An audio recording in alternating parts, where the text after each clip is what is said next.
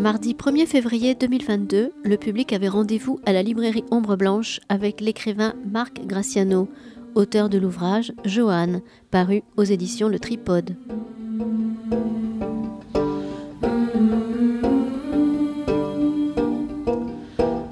je vais commencer en, guise d'introduction par bah, déjà te remercier et faire un petit, euh, alors peut-être un petit rappel bibliographique euh, euh, du travail de romanesque de Marc Graciano qui a commencé en 2013 avec un livre. moi j'ai eu la chance de lire parce qu'il était publié aux éditions Corti, qui sont des, une maison d'édition à la librairie on aime beaucoup et on suit attentivement. je crois que c'est un livre qui les avait énormément impressionnés. Il était sorti pour la rentrée littéraire, je crois, ou, ou en janvier. En janvier. Tu n'as jamais fait de rentrée littéraire? Ah, la fille euh, donc ça s'appelait Liberté dans la montagne. Un livre, euh, effectivement, qui euh, complètement en dehors des sentiers battus, avec deux personnages, un vieux monsieur et une petite fille, qui, qui cheminent le long d'une rivière dans un monde médiéval, on va dire comme ça en gros. Euh, et on, sait bien, on comprend vite que tout ce qui n'est pas euh, ce, cocon entre le, vieux monsieur et la, et la, petite fille est un danger potentiel. Euh. Ensuite, il y a deux, autres romans qui paraissent très, rapprochés. Donc, Une forêt profonde et bleue, qui est une histoire, assez, un de mes, de mes préférés, l'histoire d'une Amazone là aussi dans un monde, alors peut-être encore antérieur à un monde médiéval, ça pourrait même être dans un, monde complètement de science-fiction ou, sur une autre planète, euh, enfin, qu'on comprend très vite que l'important n'est pas là, euh, d'une Amazone qui, euh, qui va avoir à subir un, viol collectif assez, terrible et qui va partir ensuite cheminer pour se reconstruire. Alors ça, ce sera aussi le, sujet de, la fille électrique, mais c'est le, seul livre qui se passe euh, aujourd'hui, dans, dans, un univers contemporain, qui est le troisième roman. Ensuite, il y a, euh, alors attends, l'ordre, Embrasse l'ours, L'enfant pluie, un petit, euh, sous la forme d'un conte, alors là, qui nous amène à la préhistoire. Embrasse l'ours. Non, ah. ah. le sacré, oui, mais celui-là, je ne l'ai pas lu. C'est effectivement le seul. C'est bon, ouais. Ça va aller mieux Oui, donc, un, pardonnez-moi. un enfant qui récolte un, oiseau, de, un, faucon blessé, et puis qui le relève, comme on dit, et puis euh, qui, voilà, qui, qui devient qui, qui, va faire une chasse avec lui. Bon, enfin, et, et ce, ce livre-là, Le Sacré, qui est un petit livre, c'est un, une espèce de, de, fragment d'un grand projet que j'ai en cours, voilà, qui, euh, qui, qui, bon, qui, en, qui, est en cours, je ne sais même pas s'il se terminera. Euh, et puis, euh, dans le même ordre, comme ça, fragment de ce, de ce grand projet, il y a un autre livre, que, alors ça, je ne sais pas si tu l'as vu sortir. Le Soufi. alors ça, ça, ça, ça, ça, a été publié au cadre en lignée. Voilà, le soufi. Voilà. Et puis. Oui, et, alors, et entre le soufi et le sacré, il y a eu Embrasse l'ours. Euh, où là, on revient sur la matière médiévale, euh, comme le livre qui va nous occuper ce soir, donc euh, Johan. où on revient donc là, 14e siècle, sur un. Alors, c'est la première fois que tu, tu, utilises, un, on va dire, un chemin plus balisé, puisqu'on s'inscrit de fait cette histoire, euh, euh, pour la première fois, on est dans, on est, oui, dans un terrain connu. Mhm. C'est-à-dire qu'il y a des choses dans lesquelles, auxquelles on s'attend, et, en même temps, le livre passe aussi son temps à déjouer les choses euh, auxquelles on s'attend.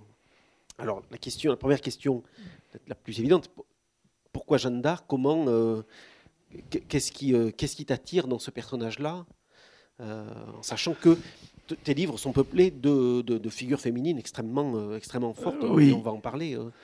Et Jeanne s'inscrit, enfin Johan s'inscrit là-dedans aussi. Tout à fait, à tel point qu'on pourrait dire que, d'une certaine manière, avec Jeanne d'Arc, je ne suis pas allé sur son terrain, mais que je je l'ai prise et, amenée sur le mien. C'est bon, voilà. Alors pourquoi Jeanne d'Arc? Je dois avouer que j'ai pas vécu dans un culte, une adoration de Jeanne d'Arc particulier. Je dirais même que c'est plutôt un personnage un peu, pour moi, un peu discutable. Euh, bon, je suis modérément. Euh, en plus, je suis modérément nationaliste, euh, pas particulièrement croyant. voilà. Et donc, moi, j'avais plus une vision de Jeanne d'Arc jusque-là. assez proche de celle d'Anatole France, c'est-à-dire des, tu vois, des positivistes, des rationalistes de la fin du 19e. Hein.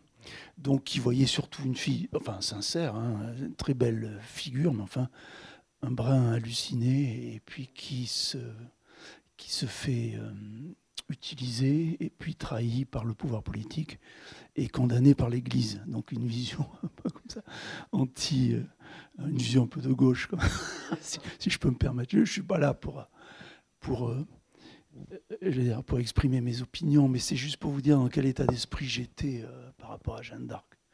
Voilà. Et puis, en fait, c'est Charles Peggy qui m'a ouvert les yeux et qui m'a éveillé, qui a, attiré mon attention, qui a éveillé mon, attention par rapport à Jeanne d'Arc. Charles Peggy, que j'ai lu assez tardivement. Hein. Euh, c'était après Liberté dans la montagne. D'ailleurs, c'est un lecteur dans une euh, rencontre qui m'a fait remarquer que mon personnage de la petite. Euh, que, ma manière d'écrire pouvait faire penser à Charles Peggy, d'une certaine manière et que le personnage de la petite dans Liberté de la montagne lui faisait penser à la petite Espérance euh, dans le porche du mystère de la deuxième vertu. Euh, bon, voilà, donc du coup j'ai lu Peggy, puis je suis tombé sur sa Jeanne d'Arc, enfin sa première Jeanne d'Arc, ce qu'on dit, ce qu'on appelle sa première Jeanne d'Arc, c'est-à-dire le texte qu'il a écrit très jeune.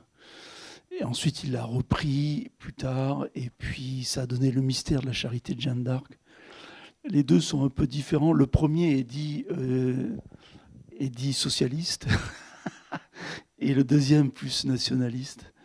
Et je le mentionne parce que Jeanne d'Arc attire à elle, enfin l'image ou la figure de Jeanne d'Arc, attire à elle des gens de, de, tous horizons, et même quelqu'un comme Peggy l'a abordé euh, sous, un, angle différent. Bon, donc c'est Peggy qui m'a donné envie de m'intéresser à Jeanne d'Arc, en particulier le début de sa, première Jeanne d'Arc et, tout ce qui se passe dans la vallée de la Meuse, etc. Il y a quelque chose d'extrêmement champêtre, euh, pur, naïf, euh, qui m'a beaucoup attiré. Et puis, il en fait, au fond, un conte euh, philosophique d'une certaine manière, puisque pour lui, Jeanne d'Arc, c'est surtout quelqu'un qui est bouleversé, on va dire, par l'existence du mal et de l'injustice, et qui veut le, supprimer. Il a une vision de Jeanne d'Arc extrêmement messianique. Hein. C'est-à-dire, elle, est là, il, la décrit comme désirant euh, instaurer, je sais pas, pour, reprendre un terme de Peggy, mais quand il, est, il militait au Parti Socialiste, la cité radieuse, quoi.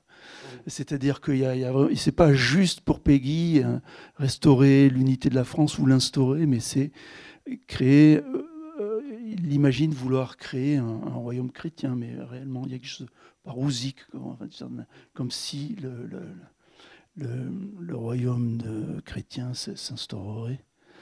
Et puis, donc, il lui fait dire qu'elle veut faire la guerre à la guerre. Voilà. Bon, donc ça, ça m'a intéressé, ce point de vue, cette façon de voir les choses. Et voilà, et puis du coup, ça a aussi euh, réveillé des petites images que j'avais en moi, que j'avais un peu oubliées, mais qui datent de mon enfance, de mes petits livres d'histoire. Bon, euh, je ne sais pas ce que ça donne aujourd'hui dans les livres d'histoire pour les gamins, mais nous, il y avait encore des, des, petites des images d'épinal. Oui, voilà, des images d'épinal. Donc, je pense que pour Jeanne d'Arc, il devait y avoir au moins trois. Un vague souvenir me revient. Donc, c'est euh, Jeanne d'Arc avec ses moutons là, sur, au-dessus de la Meuse. Il doit y avoir la, levée du siège d'Orléans, enfin, elle doit être deux, enfin, avec son étendard. Il doit y avoir sur Jeanne d'Arc au bûcher aussi. Et il y a, alors voilà, ces petites images là, toutes naïves. Alors on peut, ne peut pas dire d'épinal, c'est un peu anachronique. Enfin, euh, je ne sais pas comment on disait au Moyen Âge euh, par rapport à ces petites images. Est-ce qu'il en circulait tant que ça d'ailleurs? Pas forcément c'était plutôt dans les, sur les vitraux, au fond, qu'il y avait euh, des, des, images. Des assiettes? Ouais. Déjà? Ouais. Oui, mais elle Non, non, pas en 1450. Mais elle datait du Moyen Âge, là, les assiettes? Oui, mais vous avez raison de mentionner ces assiettes, euh, parce qu'on trouve ces images comme ça. Oui, tout à fait. Et, qui sont souvent très colorées. Et puis il faut toujours se souvenir que Arthur Rimbaud, sans les illuminations, il a d'abord voulu les appeler colored, vous me pardonnerez l'accent anglais, colored plates. Euh, quand il était en Angleterre, il a vu ces assiettes comme ça, avec ces images extrêmement euh, euh, coloré. Et illumination, c'est après il a choisi illumination, qui est proche d'enluminure. Enfin bon, donc il y a tout cet aspect imagiste qui qui m'a intéressé de reprendre en, traitant de la figure de Jeanne d'Arc. Moi, je m'étais imaginé que c'était justement ce de, de, de, prendre ce qu'il y avait dans, de mythologique ou de légendaire euh, et, et, de l'amener dans, ton monde. Euh, parce que si vous lisez les, livres de Marc Cassiano, il y a une cohérence de, d'imaginaire et, d'univers, euh, une attention portée à, d'une part à l'immensité du monde, à, la façon dont l'immensité du monde est peuplée. La nature, les animaux, voilà. Ça, et, et, et dans la façon dont, le, dont Johan est, construit, c'est 13 tableaux. D'ailleurs, c'est étonnant, mais encore une fois, c'est un cheminement. C'est-à-dire que ce sont toujours des personnages qui euh, cheminent, oui. qui cheminent et, euh, et, qui sont complètement immergés dans un, dans, dans, un élément qui est la nature. Et ça, oui, oui, oui ça... Dans, dans, le deuxième, une forêt profonde et bleue, il chemine moins. C'est plus statique. Bah, il chemine moins physiquement. Je Enfin, au début, oui, ce sont des nomades, mais euh, ensuite, il y a comme ça une fixation et après, il y a des voyages divers et variés, mais euh, géographiquement, ils ne bougent plus tellement en fait. Mais tu as raison, il y a, beaucoup euh, de voyages, de déplacements dans mes livres. Et puis tu disais que je reprenais des images de légende. Alors, euh, pour faire un petit jeu de mots que je fais quasiment systématiquement maintenant, mais qui est peut-être pas très drôle, mais je, je fais feu de tout bois. Concernant Jeanne d'Arc, c'est toujours. Bon, enfin, dans le sens où euh, j'utilise quand même des, éléments historiques euh, plus ou moins avérés, établis. Je prends des éléments euh, légendaires, en effet, parce que bon. alors, moi, je, pour écrire le bouquin avant, je ne me suis pas trop documenté. Hein un petit peu quand même, mais pas trop. Je, me documente beaucoup plus depuis que je l'ai écrit qu'avant d'ailleurs.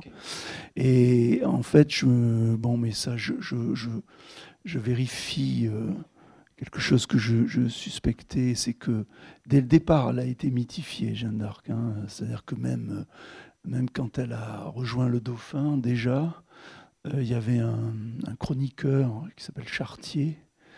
Euh, le chroniqueur de, du, du, Dauphin, de Charles 7, qui euh, déjà l'a présentée comme une bergère. Euh, et fille de bergère, ce qu'elle n'est pas du tout. Hein. Elle, était fille de paysan, enfin de laboureur, un, laboureur assez aisé, euh, notable de son village. Il ne faut pas non plus imaginer la petite bergère, mais la figure du berger résonne évidemment avec la figure christique et la figure du pasteur, etc. Bon, donc, donc j'utilise des éléments légendaires aussi, pro, pro Jeanne d'Arc, mais anti Jeanne d'Arc. Par exemple, au procès, ils, ont ils l'ont accusé, euh, bon, semble-t-il à tort, parce que c'est pas quelque chose qu'elle qu'elle aurait fait de ce qu'on arrive à comprendre d'elle. Enfin, ils l'ont accusé de, de, diriger une messe, je sais pas comment on dit, animer une messe. Euh, bon, ce qui, est, ce, qui est, ce, qui est, ce qui est impossible, parce que bon, alors c'est vrai, j'y reviendrai après, il y a quelque chose d'intéressant dans Jeanne d'Arc, c'est qu'elle elle plaidait pour avoir une relation tout à fait directe à Dieu. Hein, c'est-à-dire à ce qu'ils appelaient l'Église triomphante. Et il y avait presque un petit côté, euh, enfin là j'exagère un peu, mais anticlérical. C'est-à-dire qu'elle elle a fait sans l'Église, si tu veux. Elle, elle, estimait tenir son projet de, Dieu directement. Hein, bon, et, mais ceci étant, elle n'aurait jamais animé une messe. Enfin, je veux dire, elle était trop respectueuse du, du, culte. Bon. Et enfin, il y, y, a aussi des éléments qui sont complètement inventés là. Tu vois ce que je veux dire? Oui, parce qu'elle elle anime une messe là. Euh. Voilà, et, et là, je lui fais animer une messe un peu particulière.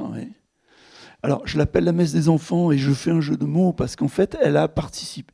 Sur son trajet entre Vaucouleurs et Chinon, parce que c'est ça le sujet du livre. Voilà, oui. Les 13 chapitres. Euh, elle part de cette partie-là de la vie de. Elle, part de Vaucouleurs, elle a entendu des voix qui lui demandaient de, de retrouver le, dauphin, de libérer, le, de libérer Orléans et, et, de le faire sacrer à Reims. Euh, voilà, c'est tout. Elle a, dû, convaincre les gens autour d'elle de, la laisser partir. Finalement, ça s'est fait. Ça, historiquement, c'est vrai. Hein. Enfin, c'est à peu près établi. Donc, elle a quitté euh, vos couleurs avec une une cohorte, enfin pas une cohorte, avec des hommes qui l'accompagnaient, la protégeaient, et pour rejoindre donc Charles VII, le dauphin, à Chinon. Et ça fait, je ne sais plus combien de kilomètres, mais un certain nombre. Ça fait pas 600 J'avais fait ça euh, sur Google euh, itinéraire, on est à 450 km. 450. Et ils l'ont fait en 11 jours, et plus exactement 11 nuits, parce que une grande partie du trajet euh, s'est fait en terre en bourguignonne et ou anglaise, donc ah potentiellement avec des gens hostiles. Et et on sait très peu de choses sur ce trajet. Elle, elle a mentionné, ses compagnons en ont parlé. On sait juste qu'ils sont passés, euh, on a quatre certitudes. Ils sont arrêtés près d'une abbaye, euh, près de Joinville, je crois, dans la Marne. Ils sont passés près d'Auxerre. Ils ont passé la Loire à Gien. Ils ont passé une chapelle qui s'appelle Sainte-Catherine de Fierbois, au nord de Poitiers. Et ensuite Chinon. Et quand ils sont passés à Auxerre, elle est allée à une messe. Il semblait qu'ils aient pris enfin, que c'était dangereux, qu'ils aient pris des risques d'ailleurs, puisque c'était tenu par les Anglais euh, ou les Bourguignons, je ne sais plus, Auxerre. Et elle est allée assister à la messe des enfants, ce qu'on appelait la messe des enfants, donc semble-t-il des messes dans l'après-midi qui étaient dévolues aux femmes et aux enfants. Euh, voilà. Alors j'ai repris ce titre et je lui ai fait animer une messe, mais une messe clandestine que j'appelle pastorale, buissonnière. Euh, voilà, près d'Auxerre. Voilà, ça c'est une, manière de récupérer. On est aux confins du, véridique et, de l'inventer. Mais ça, on sent bien que de toute façon, le, livre se construit là-dessus, et même, alors, a priori, je pense aussi à contre-courant de l'idée de, de, de, Jeanne Jeanne d'Arc la guerrière, parce que euh, c'est absolument pas une guerrière dans le livre. C'est une, jeune femme très douce. C'est une jeune femme comme vous les aimez aussi, en même temps, en temps incroyable de, de, j'allais dire de motivation, mais de, force intérieure et, euh, de fragilité. Euh, on, la voit sur. Pour reparler de ce que tu disais de, la bergère, tu lui fais cette scène magnifique d'agnolage. N'y a qu'une bergère qui peut faire ça. Enfin, je veux dire, une, jeune fille qui connaît rien. Euh, euh, alors, elle ne peut pas aider un. Mais bon, alors elle n'était pas bergère, mais je pense que, ceci étant, elle dit que par moment. Euh, alors, on dit qu'elle allait garder les, animaux de son père, mais c'est plus, plus complexe que ça, en fait. Elle prenait le tour de son père. C'est-à-dire qu'il semblerait qu'au XVe siècle, dans les villages, ils mettaient les troupeaux en commun et chaque famille avait pour charge de garder les bêtes de tout le monde, en fait. Bon, voilà. Donc, quand même, elle devait être. Euh, là, il y a un peu de véridique, si tu veux. Elle, a dû voir ce que c'est qu'un agnelage, comme toute personne à la campagne. Hein, en fait, mais, non, mais, et, en même temps, euh,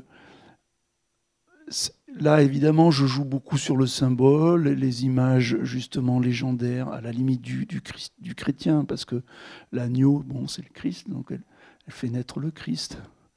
Donc il y a un petit jeu comme ça, symbolique, très fort à travers cet agnolage.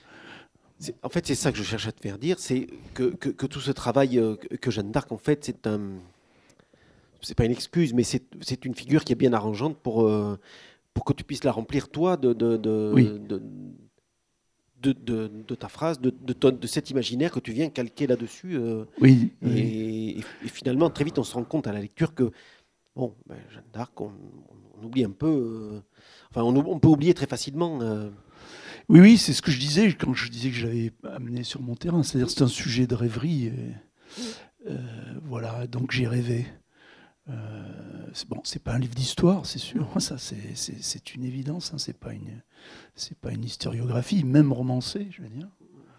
Ça n'est pas non plus un roman historique euh, au sens où j'ai cru comprendre que le définissait euh, Marguerite Yourcenar.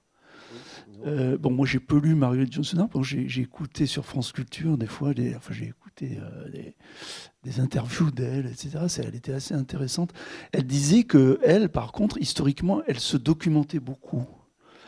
Et elle, mais pas seulement sur euh, l'environnement matériel, technique, euh, pas seulement sur la langue, parce qu'en plus, elle était.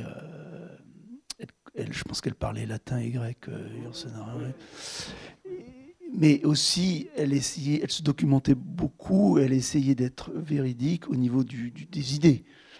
Mais j'ai cru l'entendre, j'ai cru l'entendre dire que ensuite, une fois qu'elle a bien documenté, ce qu'elle aime bien, c'est évoluer dans ce monde euh, euh, véridique. Donc c'est comme si elle laissait son imaginaire, si tu veux, évoluer, mais dans un monde euh, véridiquement documenté. Et, moi, je fais pas ça, par contre. Ça, c'est sûr. C'est-à-dire que moi, c'est juste une rêverie. Euh, c'est pas. Alors, j'essaye d'éviter les, trop grosses incongruités, hein. mais euh, je suis pas certain de les avoir évitées.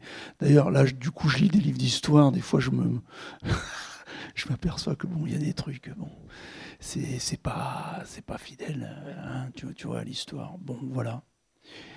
Moi, je alors je me posais cette question-là parce que tu es, euh, tu es extrêmement attentif aux mots, à la justesse des mots, et même parfois, même souvent, à utiliser des mots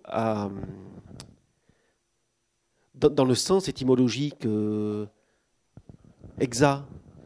Oui, voilà, le sens premier, euh, et donc qui n'est plus le sens qu'on utilise aujourd'hui. Et à chaque fois que j'ai regardé des mots pour, pour Johan, on, était, on était bon, c'était des mots qui, qui qui existait au XVe siècle. le seul qui me revient là, c'est la façon dont tu utilises le, mot lubrique. On revient à cette idée, non pas de, lubricité telle qu'on la connaît nous maintenant aujourd'hui, mais ce côté qui est, euh, euh, on parlait d'une anguille lubrique, je crois que tu, en parles, hein, qui, est, lubrifiée. Euh, voilà. Et là, voilà, ouais. Donc ça aussi, donc tu, fais, tu fais très attention, ça. Oui, avec un petit peu de vis, parce que quand je, je décris les anguilles lubriques, elles sont en train de, de, de coïter, en fait, d'avant. Bon, voilà, donc, euh, Oui, oui, mais ça, fait, partie, ça fait partie justement. Donc il y a un petit. Euh, Peut-être j'y reviendrai à ça, mais par moments, je, je, je, renforce la confusion chez le lecteur hein, pour que ça crée aussi un effet de surprise. Enfin, c'est une petite technique. Je le fais beaucoup avec les digressions pour sortir des digressions. Mais bon, pour revenir initialement à ta question, oui, en effet. Alors, au niveau, par contre, sur le vocabulaire, là, alors que je ne l'avais pas fait pour les précédents livres où j'avais un, vocabulaire qui pouvait aller du, enfin, des, origines jusqu'au, on va dire jusqu'au début 20e. Là, j'ai, sauf exception, les mots euh, appartiennent à une époque qui ne dépasse pas le 15e siècle en effet. Donc je, me suis appuyé sur un dictionnaire qui s'appelle le dictionnaire du moyen français, qui on trouve en ligne. Euh, c'est le, le CNRTL. Je ne sais pas si vous connaissez, ça c'est un outil magnifique. Ils disent l'exilogos, moi. Ouais, c'est le, leur truc. Tu arrives à recroiser les trucs. On devrait leur donner une médaille tous les jours à ces gens, ces universitaires à Nancy, qui ont fait ça. C'est magnifique, quoi. Donc euh, il vous donne tous les mots qui, dès qu'il dépasse le 15e, paf, il, apparaît plus, et il vous le donne dans le sens premier. Voilà, et par exemple, il y a un adjectif, mais moi-même je le découvre, hein. il y a l'adjectif joli, qui est devenu aujourd'hui synonyme de quelque chose de beau, de mignon, enfin. Et joli, tout départ, c'est joyeux en fait. Et donc, je ne me suis pas privé de l'employer plusieurs fois. Je dis que Johan était d'humeur jolie, ou notre joli camarade, mais dans le sens notre joyeuse camarade. Alors, ça peut voilà, j'y reviens, ça peut créer de la confusion et en même temps, ça éveille, euh, ça éveille l'attention.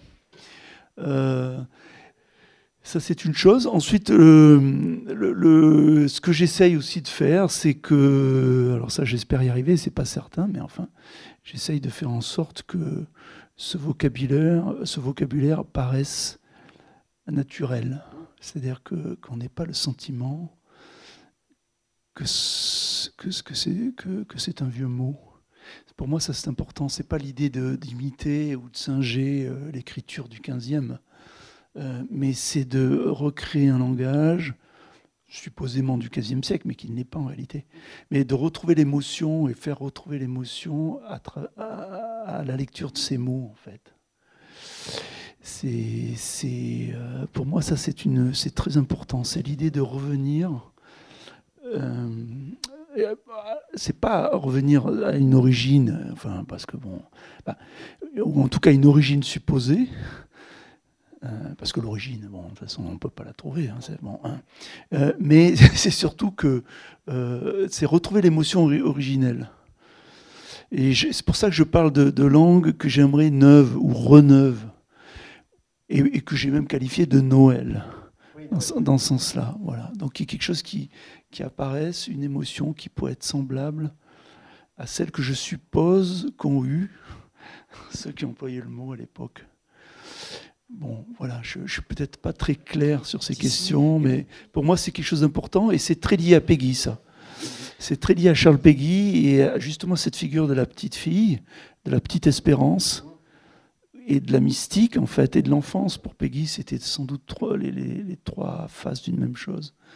Euh, et l'espérance, c'est cette, cette, idée que tout se refait, tout peut se refaire, tout doit se refaire sans, arrêt. Donc il y a quelque chose d'assez euh, exaltant à cette idée. Il était anti-progressiste, hein, Charles Peggy. Il ne pensait pas que le progrès, c'était un truc comme ça. Euh, Hein, donc, euh, comme il disait, il ne faut pas penser avoir euh, définitivement balayé devant sa porte.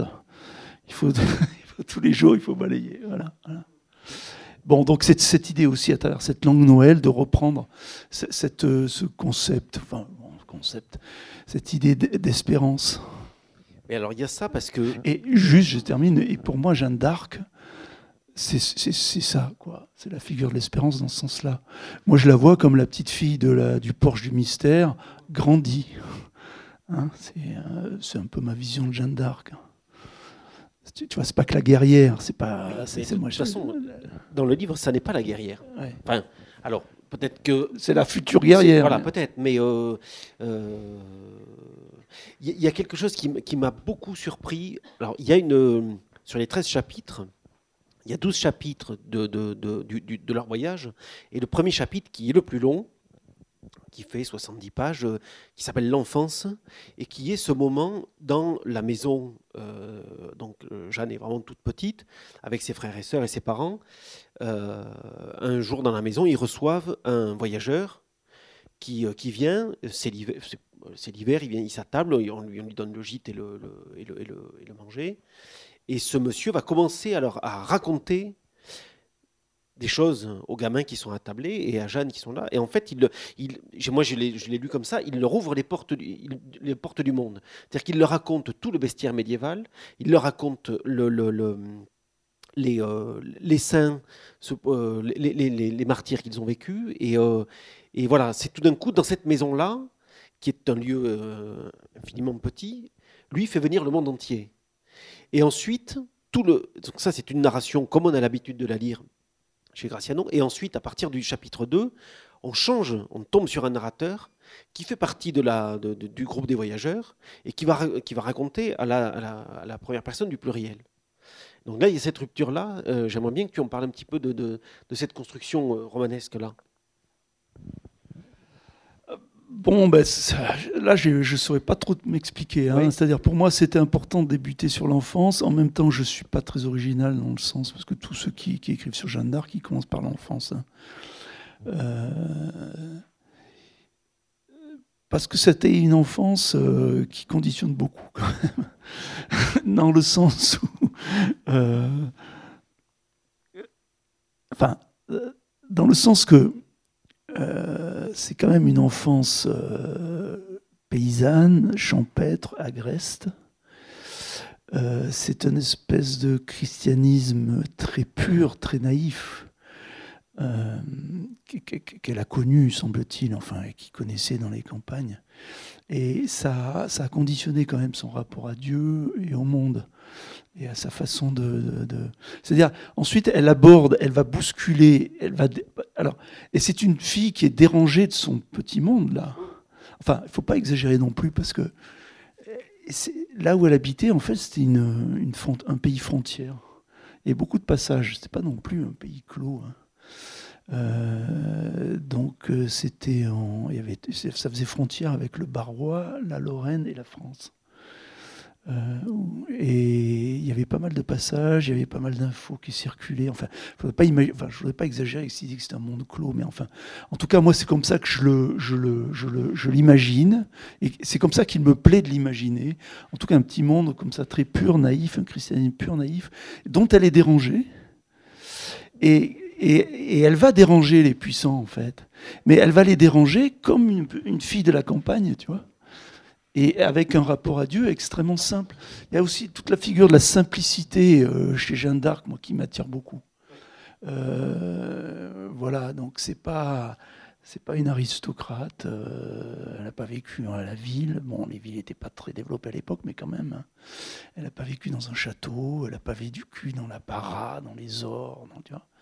Donc, bon, ça, ça m'a intéressé. En plus, comme je t'ai parlé de Peggy de l'enfance, évidemment, pour moi, l'enfance, ça résonne avec l'espérance. Euh, voilà, et puis ce premier chapitre, euh, oui, tu as raison, il fait venir le monde, mais il le crée aussi. Donc, euh, j'ai pris l'habitude d'un peu de, paraphraser ou plagier, je ne sais pas comment on pourrait dire, le passage du poète de, tu sais, ce, titre de Ramu. Je sais pas il a écrit un livre qui s'appelle Le passage du poète. Je trouve ce, titre magnifique. C'est l'histoire d'un vagabond qui arrive là-bas, c'est dans le canton de Vaud, chez des vignerons. Et sa venue, c'est un, beau parleur. Hein. Euh, et donc ça donne l'occasion à Ramu de faire des espèces de passages où où c'est très euh, marqué par l'oralité, enfin comme aimait Ramu, hein. et comme j'aime chez Ramu. Je ne sais pas si vous avez lu du Charles Ferdinand Ramuse. Euh, et, il appelle le passage du poète. Et là, c'est ça. Et, puis pour moi, le poète, alors moi j'ai une, définition tout à fait originelle de la poésie. C'est-à-dire, je pense que pour moi, le poète, c'est celui qui réalise, qui, qui rend réel avec les mots, qui a cette capacité à rajouter des objets au monde avec le verbe. Et, là, c'est exactement ça. si tu veux, vient. Bon, alors, il, il s'appuie sur plein de médailles euh, qui, qui, qui, montrent. Bon, il y a tout un jeu comme ça avec les médailles. Euh, en fait, c'est un fol en Christ. Hein, c'est ce qu'on appelait les Christ ou les, les, les ravis en Dieu. Enfin, ils avaient plein de noms. Euh, ça existe. C'est une figure très, c'est une figure connue ça du, monde médiéval et du christianisme médiéval. Mais lui, il tranche avec euh, les. parce qu'il y aura dans le, dans le voyage, il y aura deux autres moments de confrontation, de, confrontation de point de vue, de, confrontation mystique avec, euh, entre Jeanne d'Arc et euh, d'un côté le prieur au début, et ensuite à la, quasiment à la toute fin avec le pestiféré qui, eux, lui présentent des, une, vision qu'elle est. qui, alors là, qui, est déjà. Qui est déjà contemporaine. Oui, voilà, c'est ça. Hein. J'allais dire, qui, qui, la vision d'un Dieu qui, ne, qui serait au-delà des, des, contingences de, de, la morale, euh, où la morale serait laissée de toute façon aux, aux, humains, aux mortels, euh, et Dieu, lui, de toute façon, comme il est de tout, euh, il peut être ni bien ni mauvais, puisqu'il est et le bien et le mal. Ça, c'est quelque chose qui n'est pas, qui est pas valable. non, je pense pas. Ça, doit être. Bon, enfin, moi, je provoque. C'est pas une. Ah, c'est comme tu vas. Je n'oserais pas provoquer Jeanne d'Arc. non, c'est pas une provocation, mais c'est une. Bon, c'est sûr, c'est sans doute marqué par euh, Spinoza. C'est plus proche de Spinoza et ou de Schopenhauer. hein, que, de, la, la, philosophie médiévale, c'est sûr. C'est une façon de, peut-être pour moi, de venir euh, euh, m'occuper de Jeanne d'Arc aussi d'une certaine manière, enfin, ou m'opposer à elle, ou lui. Ce sont des, c'est, une opposition que, que, lui procurent ces personnages-là. Euh, mais tout à fait venu du, du monde contemporain. Le, le, le ladre, c'est plutôt un lépreux. Enfin, encore que.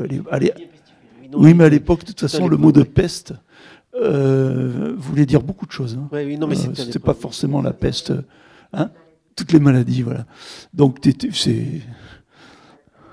Ouais, c'était pas que la peste bubonique.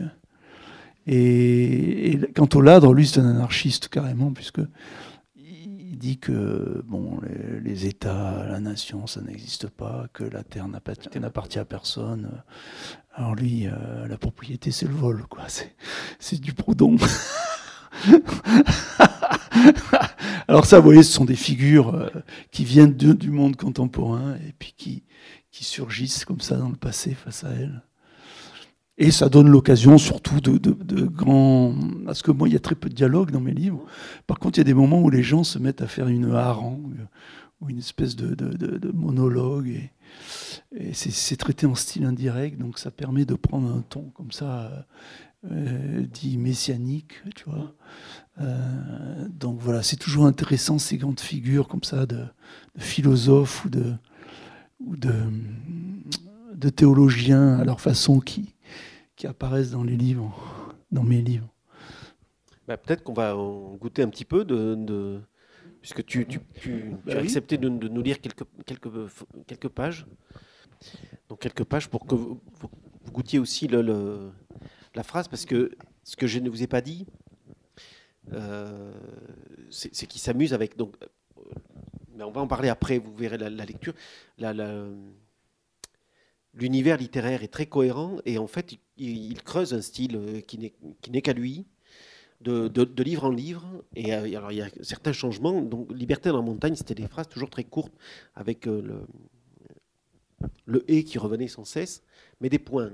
Et là, il s'est amusé à ne faire qu'une phrase par chapitre. Alors, on est, pour, pour, pour alimenter comme ça cet aspect litanique et, et, et entêtant de la phrase oui, ça fait quelques livres déjà que j'ai adopté cette technique et puis qui, qui que, j'ai du mal à, enfin, qui me convient. Donc, euh, on en parlera peut-être. Euh, là, donc c'est justement le, dans le chapitre de la messe des enfants. Et puis, ça synthétise aussi cette façon que j'ai euh, de mentionner la jonction, justement. Alors, tu vois, tu parlais de l'enfance en Lorraine, la Meuse, etc. Mais ces choses qui apparaissent aussi dans le procès, c'est-à-dire s'il y avait un christianisme comme ça champêtre, euh, mais il y avait aussi une jonction avec un fond païen qui était là, qui sourdait beaucoup. Et au fur et à mesure du livre, des oppositions, justement, enfin, je sais pas ça si tu l'as senti, mais le personnage, donc, euh, a une foi qui qui s'élargit, moi je dirais, c'est-à-dire ça devient presque un peu une foi cosmique. Donc, euh, euh, et puis là, elle, se, devient, enfin, elle, se laisse emporter un peu. Et donc euh, voilà, ben, moi je vais vous lire. Donc on est au milieu de la messe qu'elle qu'elle qu'elle fait. Elle, est avec ses compagnons devant elle, et puis deux jeunes gardiens de, de, de, de moutons qu'ils ont trouvés dans une bergerie isolée, bon, qui sont deux figures presque d'Angelo, quoi, enfin de, de Séraphin, comme ça. Hein. Voilà. Euh... Je tienne le micro? Peut-être le micro, parce que sinon je vais pas avoir du mal à tourner la page.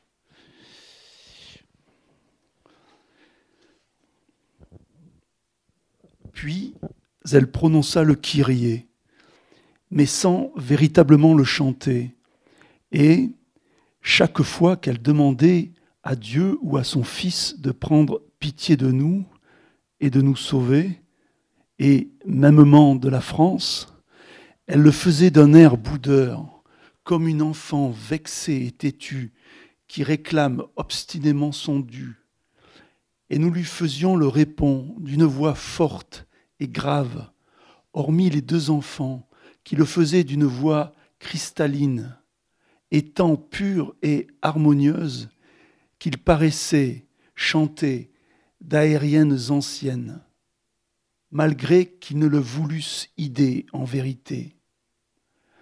Et Johanne d'un air fol et inspiré, tellement que sa voix changea à nouveau plusieurs fois de gamme et prit différents accents imprévisibles, connus comme qui dirait d'étranges modulations qui auraient pu faire croire qu'elle aussi chantait maintenant, invoqua dans une litanie exaltée et comme malade, plusieurs fois de suite, les noms de Sainte Catherine et de Sainte Marguerite et celui de Saint Michel, en leur demandant de prier pour nous. Puis elle dit, Sainte Claire, du haut de ton rempart, encense-nous. Puis elle dit, Saint François, tellement aimé de tout le monde, comme Jésus, mais tout particulièrement des petits oiseaux, sauve-nous. Puis elle dit, Saint Antoine, toi le grand, délivre-nous du mal, et toi le petit, celui de Padoue, prêche-nous. Puis elle dit, Saint Rémy, préserve-nous des flammes. Et toi, Saint Nicolas, racole-nous. Puis elle dit, Sainte Lucie, de tes yeux crevés, pleure-nous. Puis elle dit, Sainte Agathe, de tes seins arrachés, allaite-nous. Puis elle dit, Sainte Geneviève, éclaire-nous. Puis elle dit, Saint Denis, avec ta tête décollée, prédique-nous. Puis elle dit, Saint Martin, réchauffe-nous. Puis elle dit, Saint Barthélemy, humble parmi les humbles, toi, l'écorché, souffre pour nous. Puis elle dit, Saint Christophe, toi le porte-Christ, porte-nous. Puis elle dit, Saint Fiacre, le jardinier de la terre, nourris-nous. Puis elle dit, Saint Rouge-Gorge, son ami, chaque fois que tu hoches la tête, aime-nous. Puis elle dit, Toi, le grand aigle des cieux, élève-nous. Et toi, sainte grue, lamente-toi pour nous. Et toi, saint pélican, répands ton sang pour nous. Et toi, saint ours, l'ermite, dors pour nous. Et elle dit, Saint Goupil, le rusé joueur, ris-toi de nous. Et toi, Saint Loup, grand Benoît, dévore-nous. Et toi, Saint Coq, chante et préviens-nous. Et toi, Saint Lion, le roi des animaux, rugis pour nous. Et toi, Saint Corbeau, charogne-nous ou approuvant de nous en petits pains. Et toi, Sainte Abeille, l'industrieuse, butine-nous. Et toi, l'arbre aux dames, l'arbre aux fées, le fou vénérable, sage parmi les sages, toi la pieuse plante, ombre à genoux, et vous, sainte fée, belle marraine, Prenez-nous en votre air. Et toi, sainte source, la claire fontaine, purifie-nous. Puis Johanne dit, toi, Saint Jourdain, le grand fleuve, charrie-nous. Et toi, Sainte Meuse, le petit, qui semble une douce rivière, reneuve-nous. Ça va le bras? Bon. j'ai fait un peu long, mais je vais aller au bout de la séquence.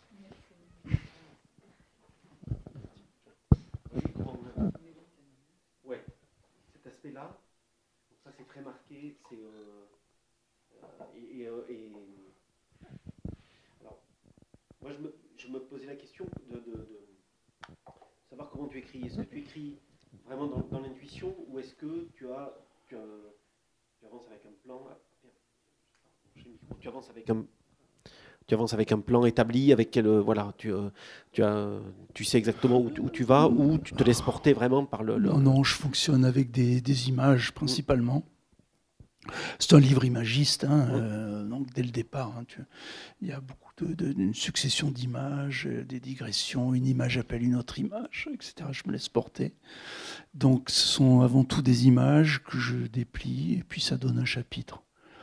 Alors après, bon, évidemment, hein, il y a après il y a des petits raménagements, il y a des bon, des, passages qui sont au début, qui passent à la fin, mais enfin, euh, voilà, donc c'est surtout une, espèce d'inspiration par l'image. Et puis, après la tentative de bien la décrire et d'utiliser les mots adéquats. Alors, parfois, c'est un peu inversé, c'est-à-dire que je lis des mots et des images naissent. Bon, ce sont les deux moyens. Euh, des fois, je lis un dico, hein, tout simplement, et enfin, voilà, des images naissent. Euh, et puis, des fois, les mots viennent tout seuls, ça, c'est assez surprenant. Bon, quand je suis en train d'écrire dans un livre, souvent, des fois, je, quand je, conduis, je suis obligé de m'arrêter pour, pour l'écrire, ou quand je marche, parce que ça, je sais pas pourquoi, il y a un mot qui vient, et puis, alors, il faut que je l'écrive, parce que sinon, je, vais, je l'oublie. Donc euh, voilà, ça serait plutôt ça. C'est pas tellement euh, construit, par avance en tout cas. Hein. Oui. Donc tu te laisses porter par le. Par Je laisse porter par l'image, ouais, principalement par l'image. Et, euh, mais donc du coup, on peut pas dire que le livre s'écrive dans l'ordre ou dans les réagencements, ils se font Attends, là, pour celui-ci, quand même, il y avait l'idée de départ, c'était qu'il partait de vos couleurs la Chinon en 11 étapes. Bon, donc c'est sûr qu'il y, avait un, un canevas là. Hein. Oui, mais, euh, non, mais par exemple, on, va dire, le, tu, on prend le chapitre sur, sur l'agnolage, euh, tu attends de l'avoir terminé complètement pour passer à autre chose ou tu peux euh, écrire en même ah, temps. Ah non, oui, oui, oui, non, ça peut, non, non, il peut y avoir plusieurs images que j'ai commencé à décrire et qui. Oui, oui, oui, oui, je peux courir plusieurs lièvres à la fois. Parce que du coup, ça, ça, donne, euh, ça donne, et c'est très saisissant, hein, un, effet de, extrêmement homogène. Oui. Et, on passe d'un chapitre à l'autre. Bien, et ben voilà. Si vous voulez vous faire dédicacer le livre, Marc. Euh, j'accepte de signer des livres. Mais bien sûr, oui, oui, oui. Merci beaucoup, merci Marc d'être venu. Service, enfin service, c'est une expression suisse. Euh, c'est moi qui vous remercie de votre présence. Hein? Elle s'est raréfiée au cours de la soirée, mais ça, c'est l'effet. C'est l'effet de la phrase.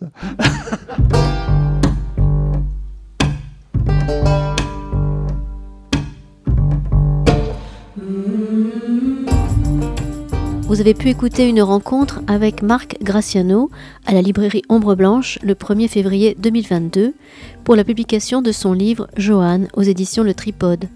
Chez cet éditeur, Mac Graciano a aussi publié Joan and Graciano Co.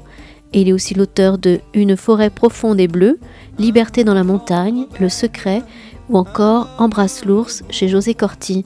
Réalisation et mise en onde Radio Radio. ce qui ne vaut rien, tout qui ne vaut rien. Les défauts des faits, les gueules des les ballons percés et tous ceux qui fuient, tout ce qui ne vaut rien, tout ce qui ne vaut rien. Le froid de l'hiver, le jus de l'orange, le sourire d'un vieux ta main sur ma main, tout ce qui ne vaut rien, tout ce qui ne vaut rien. La main de ton père, les seins